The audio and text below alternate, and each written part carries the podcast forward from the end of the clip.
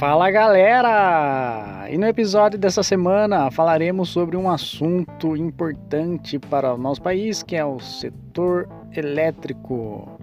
Falaremos um pouquinho hoje sobre a situação da nossa matriz energética e como está aí em relação ao risco com a crise hídrica.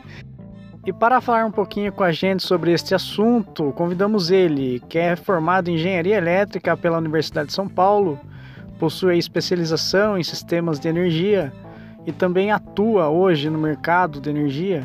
O Ellerson Casadei. É isso aí, galera. Se liga e fica com a gente.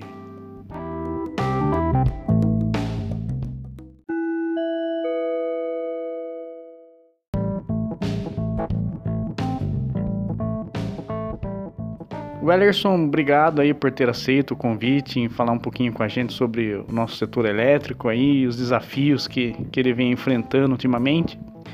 E para começar, eu gostaria que você desse uma, um panorama aí geral para nós em relação à nossa matriz elétrica, né? Como que ela está composta aí e também sintetizar aqui para nós Em relação às fontes renováveis, né? O que são consideradas as fontes renováveis aí, o Ellerson? Você consegue dar um, um, um resumo para nós referente a isso tudo?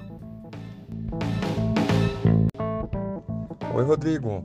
E eu quem agradeço o convite por poder compartilhar um pouco sobre esse recurso tão importante para nós. Né?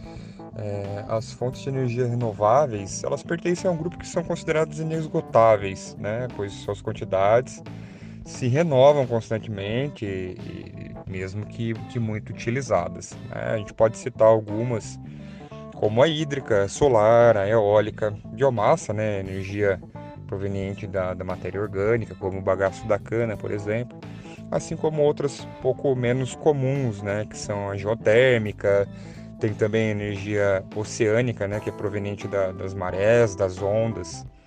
É, hidrogênio, uma energia química da, da, que vem da molécula do hidrogênio. Né? Então, essas são as fontes renováveis. E o legal, Rodrigo, é que a maior parte delas, né, no caso, é utilizada aqui no Brasil. Então, assim, gente, dos, dos mais de 7.400 empreendimentos de energia em operação no Brasil hoje, mais de 80% dessa geração é limpa, é de fonte renovável, né? o que nos coloca num posto de uma das matrizes elétricas mais limpas do mundo. Então, falando um pouquinho da, da, da nossa matriz, então a gente pode contar com mais de 63% com a geração proveniente das hidroelétricas, né? É, o carro-chefe aí da geração do Brasil são as hidroelétricas ainda hoje, seguido da energia eólica, né, que está com mais de 9% já da matriz, biomassa também 9%, gás natural em torno de 8%, o petróleo ainda conta com um pouquinho mais de 5% na nossa matriz, o carvão mineral com 2% estabilizado né, nos últimos anos, a solar e a nuclear com um pouco mais de 1% cada uma tá, na participação da nossa matriz. É, um ponto interessante é que o maior potencial de crescimento que a gente está visualizando né, nesse momento é para a eólica. Então, existe um grande potencial para o crescimento da energia eólica para os próximos anos aqui no Brasil. Tá? Uh, é, também tem alguns, alguns tipos de energia que são menos comuns, mas que podem ser muito bem explorados no Brasil. Por exemplo, a, a energia oceânica, né, que a gente diz, principalmente a maré motriz, que são aqueles grandes braços conectados ali na costa que se movimentam pelo através do, do movimento das ondas, né, conseguindo gerar energia. É uma coisa que a gente explora muito pouco hoje em dia e que no Brasil, pela, pela grande costa que possuímos, né, tem um grande potencial também. Mas para os próximos anos, o, o maior potencial previsto é da eólica mesmo.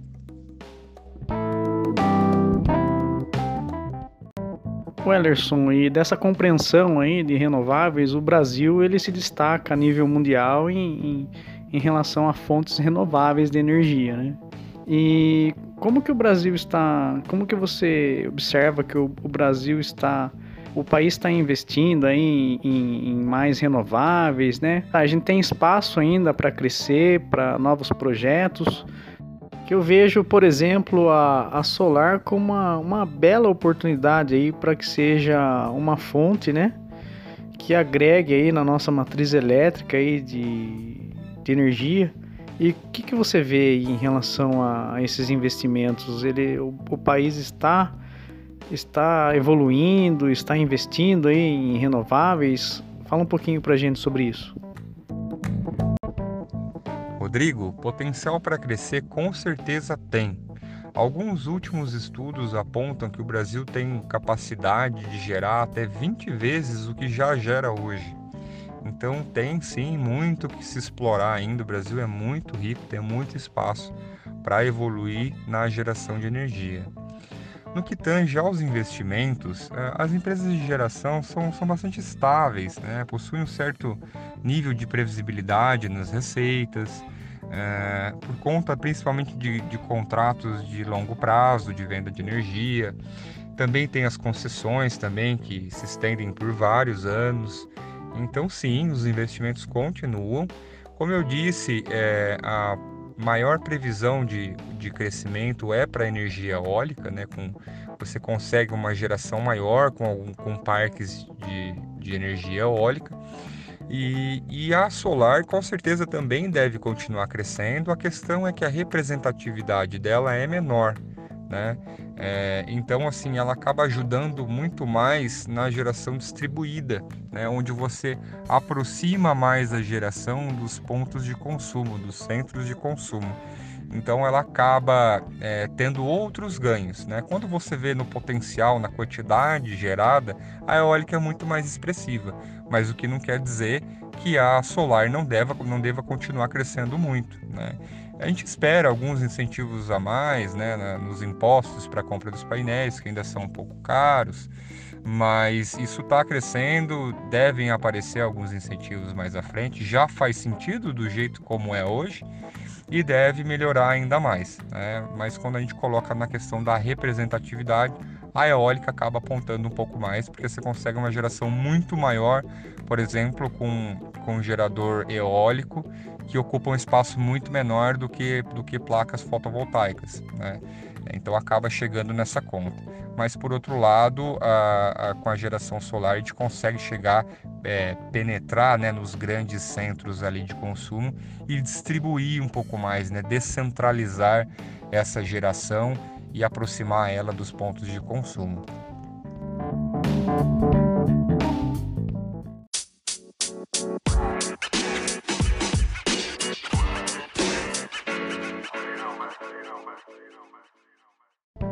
E o Ellerson, embora a gente seja e o país seja destaque a nível mundial em renováveis, enfrentamos também alguns desafios né, em relação a isto, é, no sentido de que, por exemplo, o país está enfrentando no momento aí uma, uma seca, né, uma possível crise hídrica, né, bastante séria e também as mudanças climáticas que a gente percebe aí podendo influenciar diretamente no resultado dessas fontes renováveis, né? Então, o país dispõe também de algumas outras fontes, né, Wellerson, é, de apoio aí, como é o caso das termoelétricas, também da eólica, a solar, embora a representatividade delas aí no todo sejam menores, né, mas o que, que você enxerga aí como alternativa para que o país aí possa passar por esse período sem que seja preciso aí adotarmos aí algum tipo de medida mais enérgica, que seria o caso de um possível racionamento de energia?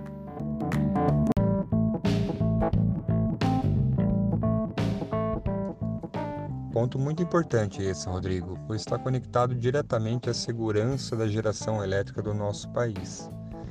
Muito se fala sobre as energias de fontes renováveis, né? mas a energia termoelétrica é muito importante também. É, principalmente no nosso país, onde a maior parte, como a gente viu, né, mais de 60% provém de fonte hídrica, né, e a gente está passando é o pior regime de chuvas da série histórica dos últimos 90 anos. Né, então a sequência de setembro a abril foi a pior desses 90 anos. A gente vem medindo isso desde 1931. É, e, e, com isso, o ONS, que é o Operador Nacional do Sistema Elétrico, já aponta para a geração de todas as termoelétricas possíveis, para a gente poder poupar o que a gente tem de água, né? E, e as estimativas esperam que, que a gente consiga segurar até novembro. Os reservatórios vão chegar no nível crítico aí em torno de 10%, mas a gente deve chegar até novembro com as termoelétricas segurando a ponta, né? Consequentemente, isso vai aumentar em encargos, ah, as bandeiras tarifárias vão ser acionadas, né, aumentando o custo de energia, não tem como, mas elas estão aí para manter a segurança na geração. Até porque a gente está no ponto de consumo, a gente não sabe qual que é a, a geração naquele momento, se seria necessário é, eu diminuir aqui o meu consumo ou posso aumentar agora, a gente não vê esse lado, né? Isso tudo fica com o operador do sistema que está ali controlando, ele já tem até diversas usinas contratadas, né, principalmente termoelétricas, para serem acionadas e manter essa segurança energética, uma vez que a gente depende muito dos reservatórios ali, né? Também tem muitas usinas hidroelétricas que são a fio d'água, que não dá para ter muito controle, abaixou muito o volume do, do de, de, água ela também cai muito a geração dela. Né? As fontes é, eólica e solar são fontes intermitentes também, então as termoelétricas cumprem um papel muito importante nessa segurança. E elas já estão sendo acionadas um bom há um bom tempo para poupar os nossos reservatórios, né? E, e devem continuar aí até novembro, quando a gente espera que essa situação, né, que é o próximo período úmido, volte a se normalizar e, e, muito, e mais chuvas é, encham de novo os reservatórios e a operação volte a se estabilizar. Né? Mas a, as termoelétricas têm um papel importantíssimo. E complementando, Rodrigo, quando a gente fala usinas a fio d'água, é, quer dizer que são usinas que não têm reservatório. A gente tem muitas usinas a fio d'água no Brasil. É, uma bem famosa, por exemplo, é Itaipu. Apesar daquele imenso reservatório que a gente vê, pelo potencial de geração e o tamanho dela, Itaipu é considerada como uma usina fio d'água. É uma, uma curiosidade aí. E outro ponto positivo para as usinas termoelétricas são a, a rapidez com que elas podem ser colocadas em operação. Né? Então elas são muito rápidas, elas conseguem, por isso que a gente diz que elas seguram as pontas aí porque rapidamente a gente consegue colocá-las em operação para sustentar e manter a geração no nível, no patamar necessário para que não colapse, né? Não haja colapso. E o um, um, outro tema que eu gostaria de abordar contigo é, é o seguinte, né? Estamos falando bastante de geração e tudo mais, mas a nossa infraestrutura no país em relação à distribuição, à manutenção disso tudo, ela está apta a, a, essas demandas, né, esse crescimento econômico. Estamos aí também vivendo é, em um período bast que bastante se fala em veículos elétricos, a mobilidade né, urbana com veículos elétricos. Nós temos disponibilidade hoje no país para suportar isso tudo? Fale um pouquinho para a gente sobre isso. Complementando também, Rodrigo, é, a gente tem como curiosidade aí 116 mil quilômetros de rede de transmissão. Isso rede básica, né? É um grande desafio um país como o Brasil de dimensões continentais. Mas a gente tem um sistema bom e que está crescendo e evoluindo, principalmente nesses últimos dois anos. Muita coisa foi liberada, muita obra ainda está no, no pipe para ser construída. É, e assim, a gente acaba sendo muito crítico aqui, né? Sempre tem oscilações de energia, algumas faltas, mas de novo, pensando na complexidade dessa operação, do sistema, do Brasil em si, é algo que funciona muito bem, né? é muito confiável. As últimas pesquisas apontam que, que a energia elétrica no Brasil é o segundo mais bem avaliado pela população. Então a gente tem aí mais de 76% de aprovação, 18% com a satisfação alta e 58% com a satisfação adequada. Então se você somar, dá mais de 76% de aprovação. Isso é, isso é muito bom. Né? É um número, por exemplo, como curiosidade, inferior aos Correios. Né? É, é, então, é, veja, é algo que, apesar do, do, dos pesares, porque sempre assim a gente lembra quando falta energia, né? Então ali aquela, aqueles 20 minutos, aquela meia hora que ficou sem luz em casa e ficou no escuro, já é terrível, a gente já acha que está tudo indo por água abaixo, né? Mas se você, a gente for considerar a constância perante a complexidade, já é muito bom. Chegamos ao final de mais um episódio, galera. Gostaria de agradecer ao Ellerson por esse bate-papo bastante interessante sobre o nosso setor elétrico, dos desafios e da importância. E deixo aqui esse último bloco para as suas considerações finais e também aí para que deixe seus contatos nas redes. Beleza? É isso aí, galera. Até a próxima. Valeu! Eu quem agradeço, Rodrigo, o espaço aqui para a gente poder falar um pouquinho sobre esse tema tão importante para a gente, né, que é a energia elétrica. E para finalizar, eu gostaria de pedir a, aos ouvintes, né, a todo mundo, um pouco de crédito, crédito ao sistema elétrico, né? porque a gente tem um sistema muito bom aqui no Brasil, apesar dessa crise que a gente está passando, algo que é muito difícil de controlar, que é a chuva, as vazões, né? Lembrando que não importa que chova muito nas cidades, você está vendo chuva da janela da sua casa, o importante é chover lá no rio, né? lá na bacia, onde isso vai realmente servir para chegar na geração. Né? Então é uma chuva muito específica. E, Rodrigo, é, esse crédito eu peço porque a gente já tem um sistema que nos, que nos supre muito bem, né? mesmo apesar da ineficiência com que o Brasil opera. Então veja, é, tem, temos muito, fizemos muito pouco no sentido de eficiência energética ainda. Se a gente tivesse feito tivesse avançado muito mais nesse tema, né, o brasileiro não se atém tanto nisso ainda. Se tivéssemos avançado muito mais nesse tema, a, a, o tema racionamento nem estaria em pauta. Né? E mesmo que esteja, Rodrigo, eu de novo pediria um pouco de calma e crédito a todo mundo porque ainda tem tempo, tem muito que se fazer, né?